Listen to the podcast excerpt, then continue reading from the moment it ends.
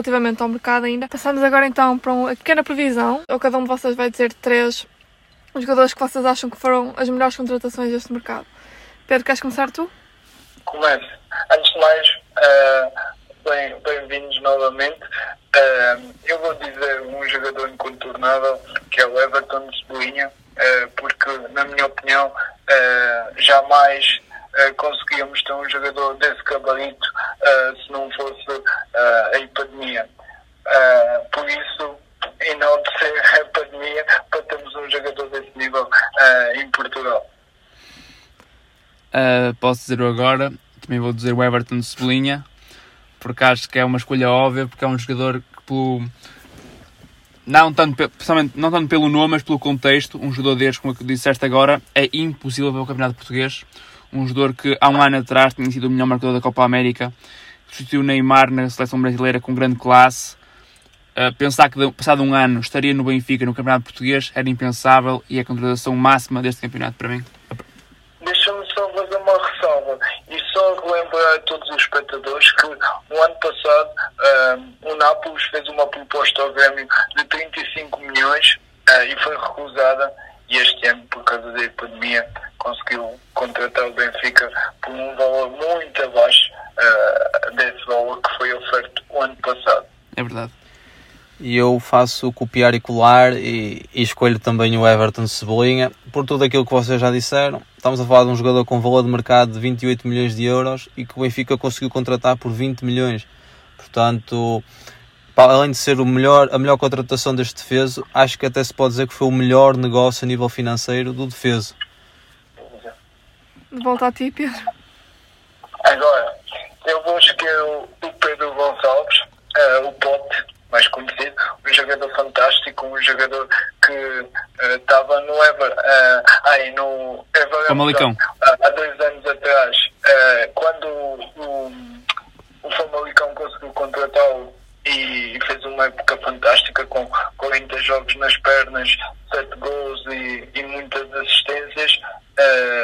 eu acho que é um jogador muito bom para o Sporting e espero que possa vir a render uh, muito ao campeonato português.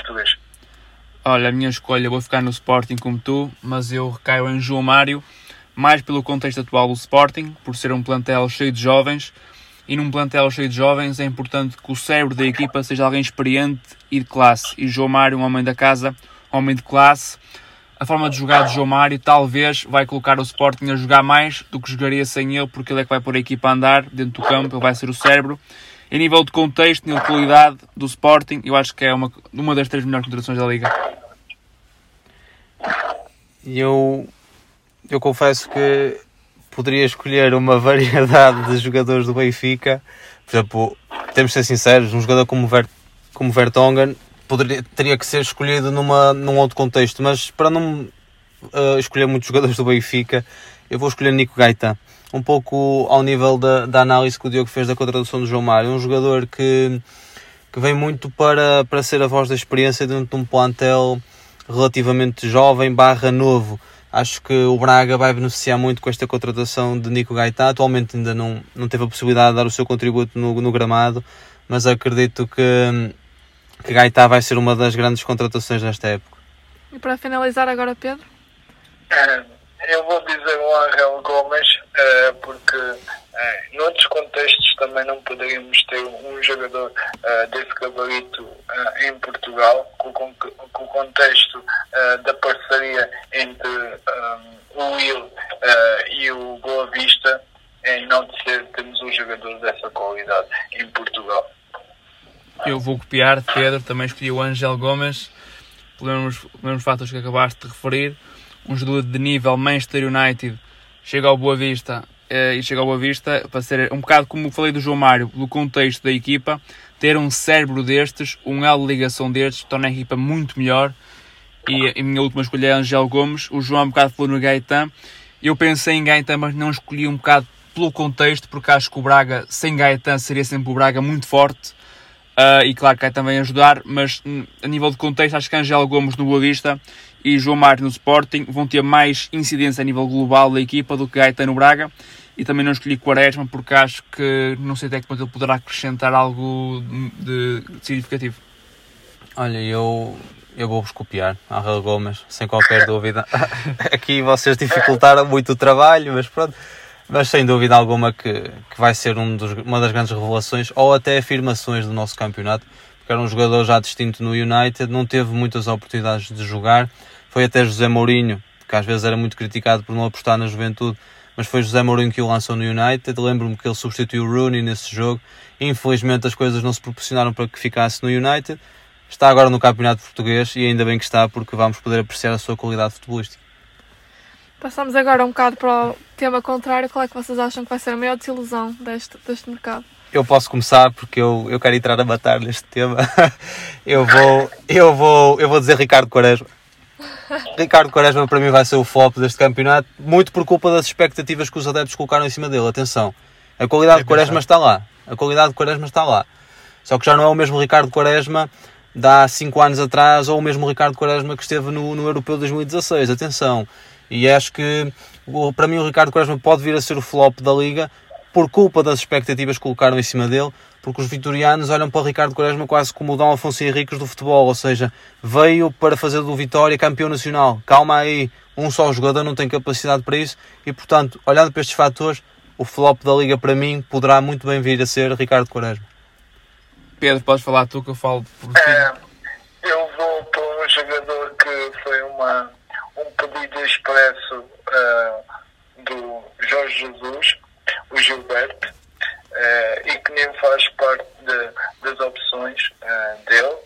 aliás, o, o Diogo Gonçalves já passou à frente para jogar à lateral direito, portanto não tem muito a acrescentar, não tem, não tem muita qualidade uh, técnica defensiva, uh, é muito ofensivo, um jogador uh, muito rápido, mas acho que não se vai adaptar bem ao contexto do campeonato português. Uh, finaliza... Já não se tinha adaptado no contexto do futebol italiano, desculpa. Não, não mal. eu vou terminar, talvez vou buscar a todos, que a minha escolha é um bocado polémica. E não quero dizer que vai ser um flop, mas vai ser uma desilusão porque eu acho que não vai render aquilo que se espera. A minha escolha é Medi Taremi. Acho que, que, Taremi não vai render aquilo que se espera porque acho que há muito, muito show off à beira de Taremi. É um bom jogador, provou no Rio Ave, mas neste futebol do Porto tenho as minhas dúvidas que o Porto normalmente tem atacantes semelhantes como fortes e, e, fortes e bons no ataque à profundidade como o Evan Nilsson, como o Marega, como o Tony Martinez Taremi é mais de classe, mas não sei porque, uh, não sei até que ponto ele poderá render este nível, mas vamos ver se me engano ou não. Ok, agora para finalizar, qual é que vocês acham que vai ser a grande revelação do mercado? Uh, posso começar eu. Para mim, a revelação deste, deste mercado vai ser o Evan Nilsson do Porto, porque acho que é um jogador fortíssimo e que muita gente não conhece. Ele tem tudo, ele é forte fisicamente, ele tem remate, tem técnica, tem inteligência, tem apenas 20 anos. Acho que o Porto acertou na mousse e não vai demorar muito tempo até que até virmos Evan Nilsson titular no Porto e os adeptos rendidos a ele. Para mim vai ser uh, o Ángel Gomes, por tudo aquilo que já dissemos aqui. Uh, acho que vai, sem dúvida alguma, ser uma revelação e uma afirmação já para a próxima época e acredito que o Ángel Gomes, terminado o empréstimo no Boa Vista, acaba por assinar por um dos tubarões europeus e acaba por nem jogar no, no Lille. Para mim uh, vai ser o João Mário a revelação do campeonato, uh, porque no contexto uh, de como joga o Sporting Clube de Portugal, naquele ataque sempre, sempre desorganizado, mas organizado ao mesmo tempo, desmarcações com o Tiago Tomás, com, com o Nuno Santos, o próprio. Ai, ajuda. É um, o, Tiago Tomás, Giovanni, Vieto o Giovanni, o Giovanni uh, Cabral, uh, o João Mário a jogar um pouco mais atrás, eu acho que vai fazer muito, uh, muito bem ao clube do Sporting. E o, o, João Mário tem algo a provar porque desde que saiu do Sporting a carreira dele sofreu Exatamente. um grande revés. Entrou numa carreira de ioiô. Um ano e, também, e também temos outra coisa, é que como o, o campeonato europeu foi Exatamente. Adiado, ele vai querer que tem uma vaga para a seleção. Sim, isso ele vai beneficiar, que ninguém acredita que o João Mário estivesse no Campeonato da Europa se fosse se tivesse ido este ano. Exatamente. Com quantidade de médios que Portugal tem eh, de qualidade e a render um futebol muito, muito produtivo. Isso mesmo. Ah, vamos dar agora por terminado. Ah, queres dizer alguma coisa, Inês? Não. Eu queria, eu queria fazer aqui um, um agradecimento a vocês. eh, mais uma vez, essa, essa participação eh, da minha pessoa aí com vocês. Eu estou muito contente de poder estar a partilhar aqui bons momentos eh, de futebol eh, convosco. Espero que todos os nossos telespectadores possam eh, gostar de, de todas as nossas informações. E um bem-aja a, todo, a todos vocês, está bem? É verdade, obrigado. Tá, Pedro. muito obrigado Pedro pelas palavras e para a semana cá estaremos para mais um. Nós é que agradecemos pela ajuda, pela tua participação.